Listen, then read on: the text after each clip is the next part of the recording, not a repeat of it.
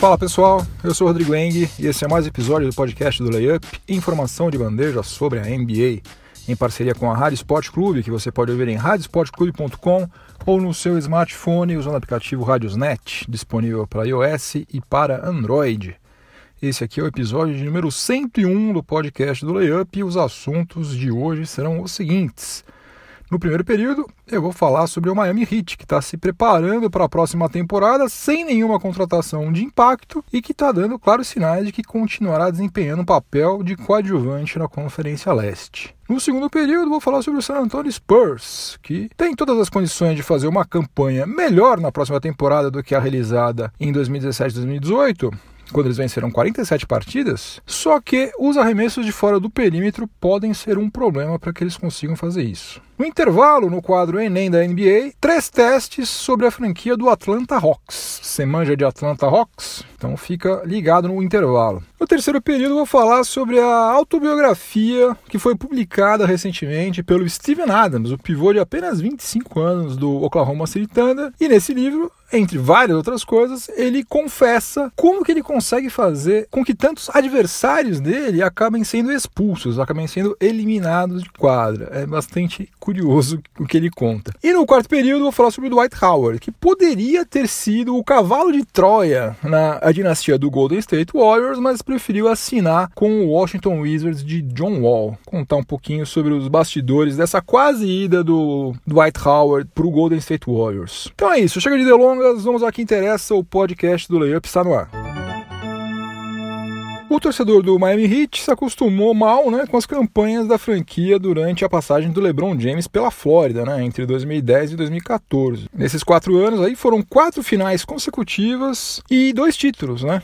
Daí, depois disso, o Heat caiu na mediocridade, né, no sentido literal. Fez campanhas aí rondando os 50% de aproveitamento na fase regular. O Pat Riley é um cara ambicioso pra caramba, um cara que não se acomoda, e por isso havia a expectativa de que ele ia tentar montar um time forte depois da saída do LeBron. Só que além disso não ter acontecido nesses quatro anos que já se passaram, parece que também não vai acontecer no curto prazo. Nessa free agency, o Heat não contratou absolutamente ninguém ninguém até agora, né? Só renovou os contratos do Wayne Ellington e do Derrick Jones Jr. O Dwayne Wade recebeu uma proposta financeiramente muito interessante para jogar na China. Acho que deve ser no mínimo umas seis vezes mais do que o Heat estaria disposto a pagar para ele. Só que a oferta foi por três anos, né? E daí acho muito difícil que ele tope passar tanto tempo na China, até porque ele tem esposa, tem filhos e tal. Uma coisa é você ir para a China sozinho, outra coisa é você levar a família inteira para lá também, convencer todo mundo que é legal morar na China.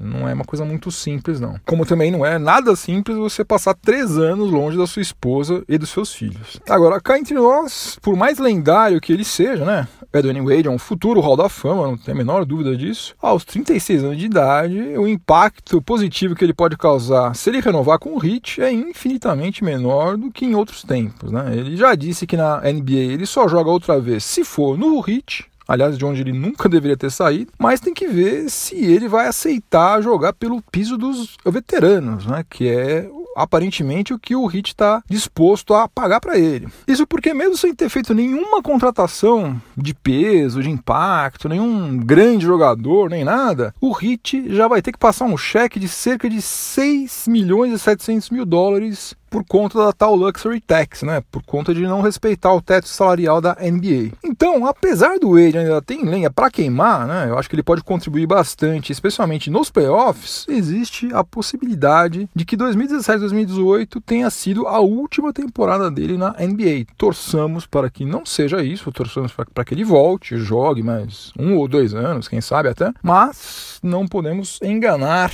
os nossos ouvintes. É possível que eventualmente ele aposente os seus sneakers. Outra instituição, entre aspas, do Hit que também ainda não acertou o seu retorno é o Donis Haslem. Né? Ele já assumiu um papel que se restringe basicamente a ser o mentor dos jogadores mais jovens há pelo menos umas três temporadas, né? E sendo que ele, cá entre nós, também nunca foi especialmente importante pela sua qualidade técnica, né? E agora eu acho que já não faz mais sentido nenhum gastar um espaço no elenco com é, o Danis Haas, né? Não sei o que, que eles vão fazer, mas tá com cheiro de que também o Donis Haslem vai encerrar a carreira. Agora, além da ausência de contratações de jogadores de peso e da incerteza sobre o futuro desses dois veteranos, ainda tem o episódio Ração Whiteside, né, que se transformou de xodó da torcida do Heat, quando apareceu lá marcando o triplo-duplo adoidado, pegando 300 rebotes, 400 tocos, fazendo um carnaval lá, e agora ele virou um estorvo que precisa ser desovado em qualquer franquia aí. Pat Riley está tentando fazer de tudo já faz tempo e não está conseguindo para se livrar de ração Whiteside. Na temporada passada, é, além dele ter perdido vários jogos por motivo de contusão, o Whiteside foi deixado no banco pelo técnico Eric Spoelstra nos momentos finais de várias partidas, principalmente nos playoffs, né? Justamente quando todos os técnicos costumam colocar o que eles têm de melhor em quadra, o ração Whiteside estava sentadinho no banco assistindo. E como tem acontecido com vários outros pivôzões tradicionais, né, que são pesadões, que são lentos e tal, o Ração Whiteside se tornou também um ponto vulnerável na defesa do Hit. E no ataque, ele precisa que criem jogadas para ele poder finalizar. Ou então vai passar o resto da carreira dele vivendo de rebote ofensivo, né? Que, convenhamos, é muito pouco. Uh, o problema é que ele ainda tem dois anos de contrato, pelos quais ele vai receber mais de 53 milhões de dólares. O segundo ano, que falta, né? O último ano, é uma player option, que ele vai cumprir essa player option, porque ele já deve ter percebido que não tem nenhuma outra franquia por aí a fim de pagar cerca de 27 milhões de dólares, que é o que o Heat vai ter que pagar para ele em 2019 e 2020. O Pat Riley negou que ele esteja tentando rifar o contrato do Ração Whiteside, né? mas todo mundo sabe que é exatamente isso que ele está desesperado para fazer, como eu já falei. Só que como isso está praticamente impossível, essa permanência do Ração Whiteside está comprometendo qualquer possibilidade do Heat voltar a montar um elenco competitivo. Apesar do leste estar tá agora teoricamente sem dono depois que o LeBron James foi para o Lakers, né? Eu sinceramente achava que agora o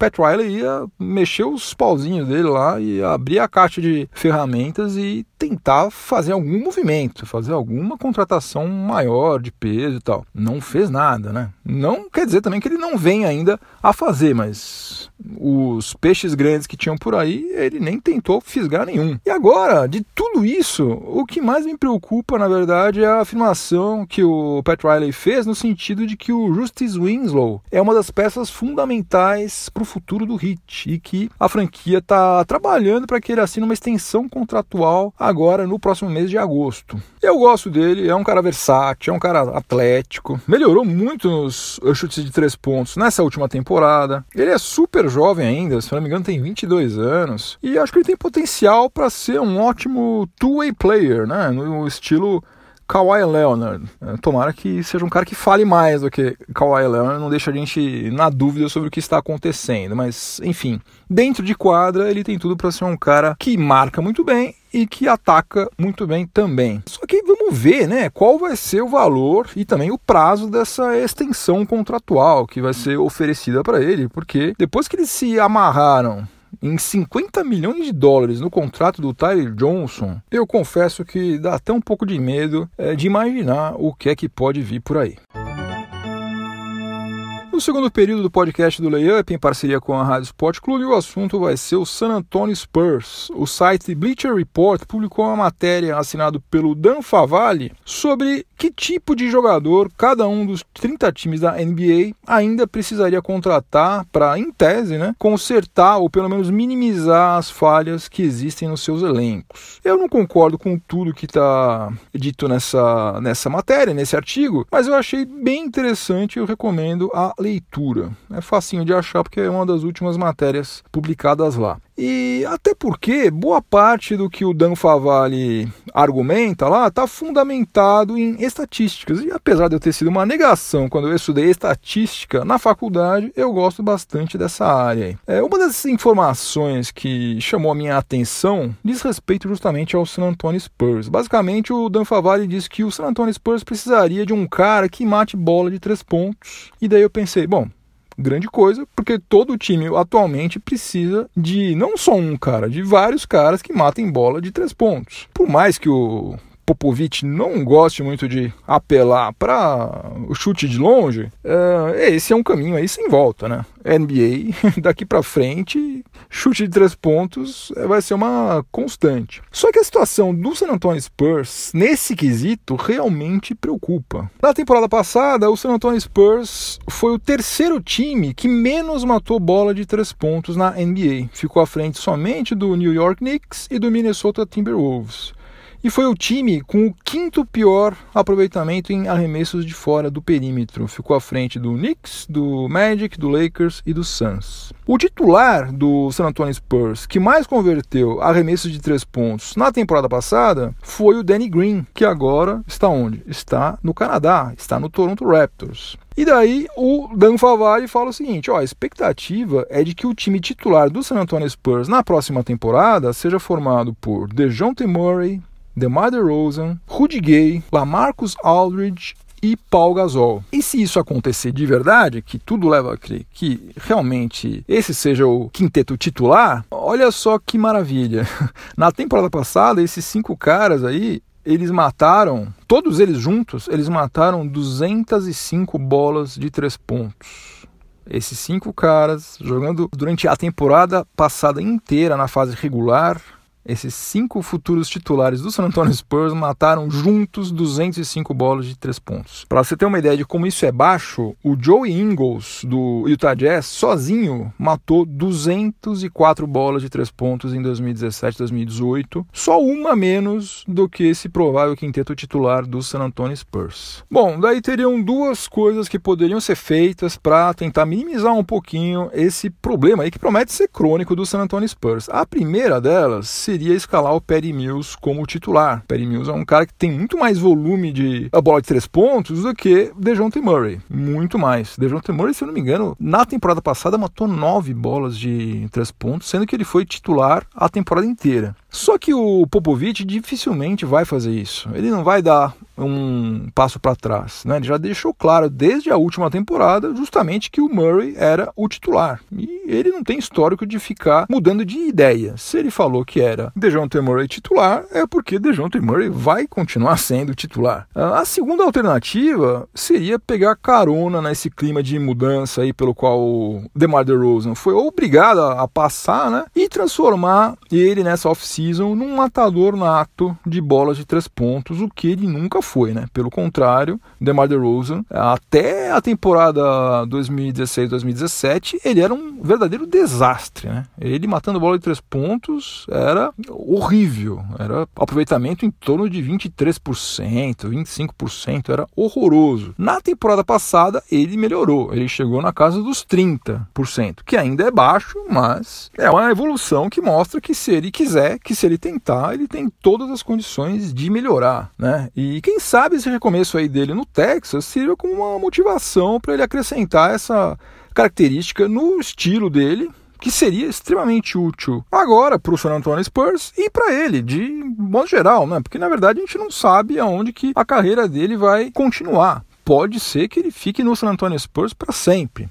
Pode ser que não, pode ser que daqui a seis meses ele esteja em outro time, a gente não sabe. Então seria uma ótima coisa, né? Se ele aproveitasse essa mudança e, e desse um gás, né? Treina, treina que um maluco, porque outros caras que a gente nem sonhava que seriam capazes disso conseguiram se tornar um problemão para os adversários matando bola de longe, né? Por exemplo, Brook Lopes, DeMarcus Cousins quem mais? Marc Gasol. Marc Gasol nunca tinha chutado meia dúzia de arremessos de três pontos e saiu matando mais de 100. Então, DeMar DeRozan tem todas as condições do mundo de fazer isso e seria muito bom para ele e para o próprio San Antonio Spurs também.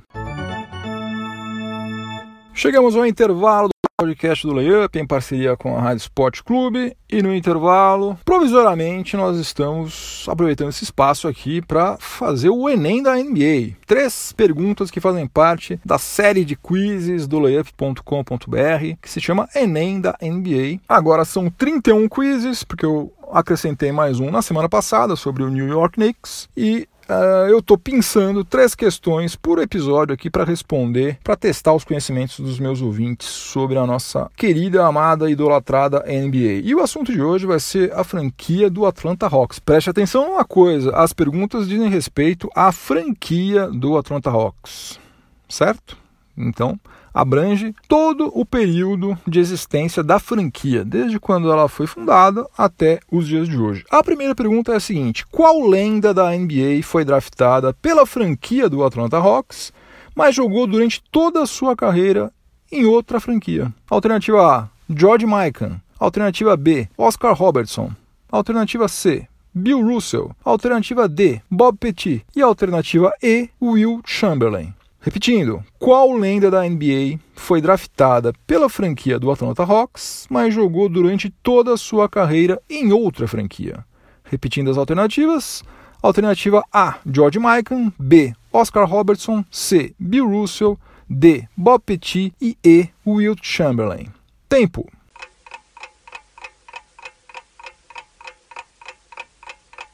A alternativa correta era a alternativa C, Bill Russell, ele foi selecionado pelo St. Louis Hawks em 1956 na segunda escolha do draft, mas ele foi trocado logo em seguida com o Boston Celtics pelo Cliff Hagan e pelo Ed Macaulay. E o impacto dessa troca aí foi colossal nos rumos da NBA, né? porque dificilmente o Boston Celtics teria dominado a, a liga por mais de uma década sem Bill Russell, que foi campeão nada menos do que 11 vezes com a camisa da franquia de Massachusetts. Passando agora para a segunda pergunta sobre a franquia do Atlanta Hawks.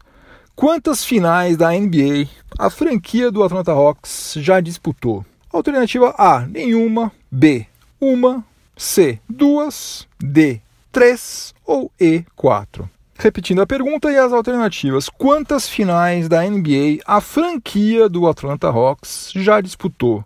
Alternativa A, nenhuma. Alternativa B, uma. Alternativa C, duas. Alternativa D, três. E alternativa E, quatro. Tempo.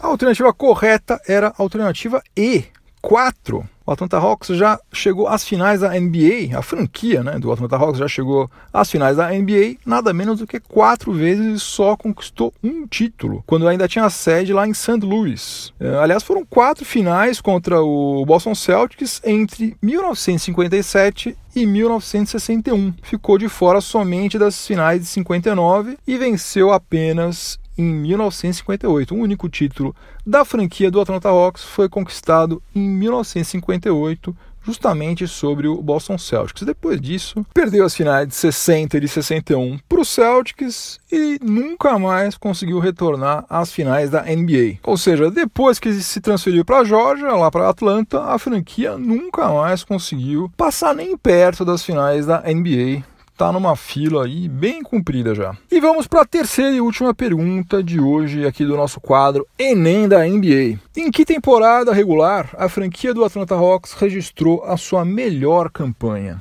Então, em toda a sua história, desde quando foi fundada até agora, qual temporada foi aquela em que o Atlanta Hawks, em que a franquia do Atlanta Hawks registrou a sua melhor campanha? Alternativa A, 1993-94. Alternativa B, 1957-58. Alternativa C, 2014 e 2015. Alternativa D, 1986-87. E alternativa E, 1958-59. Então eu quero saber em qual temporada regular a franquia do Atlanta Hawks registrou a sua melhor campanha. Repetindo as alternativas: A, 1993-94. B, 1957-58. C, 2014-2015. D, 1986-87 e E 1958-59. Tempo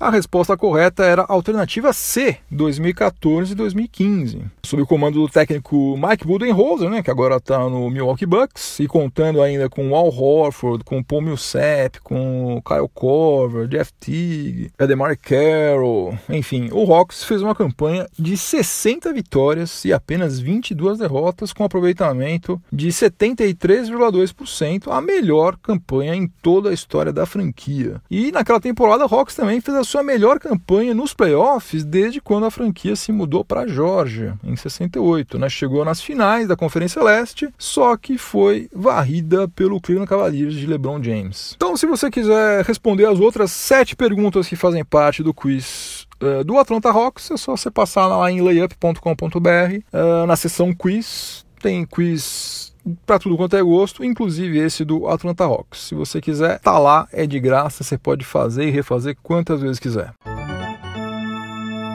No terceiro período do podcast do Layup, em parceria com a Rádio Sport Clube, nós vamos falar sobre o Steven Adams, pivôzão do Oklahoma City Thunder, que acabou de lançar uma autobiografia, né? Pode parecer meio prematuro, né? Um cara que tem apenas 25 anos de idade lançar uma autobiografia, né? Porque a gente espera que ele viva mais pelo menos uns 60 anos, no mínimo, né? É um cara que se cuida, esportista, deve ter bons hábitos de saúde, talvez ele não pule de bungee jump, não faça paraquedismo, não nade com tubarões brancos, né? Então, de tomara que ele viva muitos e muitos anos, mas no caso dele, justifica se um cara de apenas 25 anos de idade já escreveu uma autobiografia, porque a vida dele realmente é incrível, né? Ele nasceu na Nova Zelândia, né? E o pai dele teve 18 filhos com cinco mulheres diferentes. Aí se imagina a confusão, né? E para piorar a situação, o pai dele morreu quando Steven Adams tinha apenas 13 anos de idade.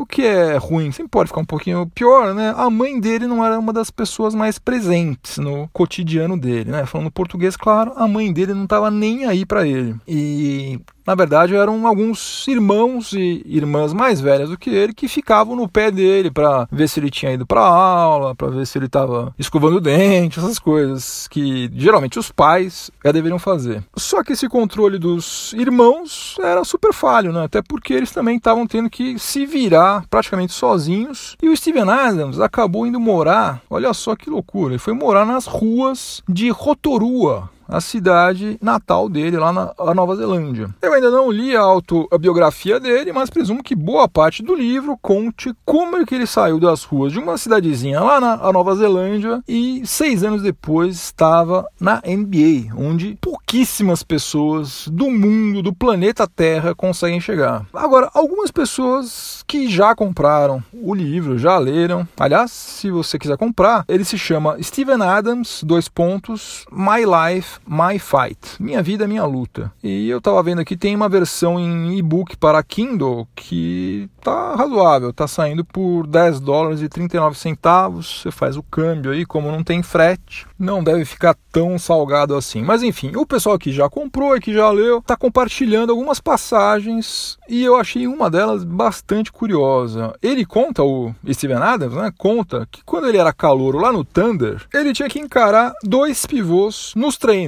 o Nick Collison, que era super gente boa, ajudava ele a se ambientar, a dava dica, conselho e tal, e o Kendrick Perkins, que fazia exatamente o contrário, não ajudava ele em absolutamente nada e descia o sarrafo nele. Não aliviava absolutamente nada, pelo contrário. Aliás, dizem que o Kendrick Perkins é um cara super bom de vestiário, né? A ponto do Cleveland Cavaliers ter contratado ele em duas edições da pós-temporada só para motivar a galera. Até porque jogar basquete de verdade ele não joga, sei lá, pelo menos desde 2009, né? Mas enfim, no final das contas, a contribuição que o Perkins deu para a formação do Steven Adams talvez tenha acabado sendo a mais importante de todas, porque tendo que encarar em todos os treinos aquela flor de pessoa que é o Kendrick Perkins, ele sacou rapidinho que ele ia ter que aprender a usar o corpo dele, ia ter que aprender a bater e ia ter que aprender a apanhar se ele quisesse continuar na NBA. E para isso, o Steven Adams conta que ele usou de um artifício que ele aprendeu quando ele era criança lá na Nova Zelândia e tinha que conviver diariamente com os seus outros 17 irmãos. Irmão briga o tempo inteiro. Né? Quem tem irmão sabe, principalmente em algumas fases das nossas vidas, a gente briga que nem gato e rato. Só que geralmente só leva bronca né? O pai só dá bronca, a mãe só dá bronca no irmão que é pego em flagrante. Você pode se, se matar com seu irmão, vocês podem sair na porrada, tal. Se ninguém viu, não aconteceu. Você só vai tomar bronca, você só vai ficar de castigo se por um azar tremendo a sua mãe ou seu pai virem você em flagrante delito ali enfiando uma bolacha na cara do seu irmão. Senão, geralmente acaba ficando tudo por isso mesmo. Então ele cresceu aprendendo a bater e a revidar na surdina. Na hora em que os pais não estavam olhando, ele ia lá e ou dava o troco, ou então ele mesmo ia lá e dava uma provocada em algum dos irmãos dele lá que estavam enchendo ele. E esse know-how que ele aprendeu lá na Nova Zelândia quando ele era moleque, veio muito a calhar quando ele começou a perceber que o negócio lá na NBA era físico, o negócio era na base da porrada mesmo. Então, quando o pau começou a comer dentro da quadra, ele falou: opa,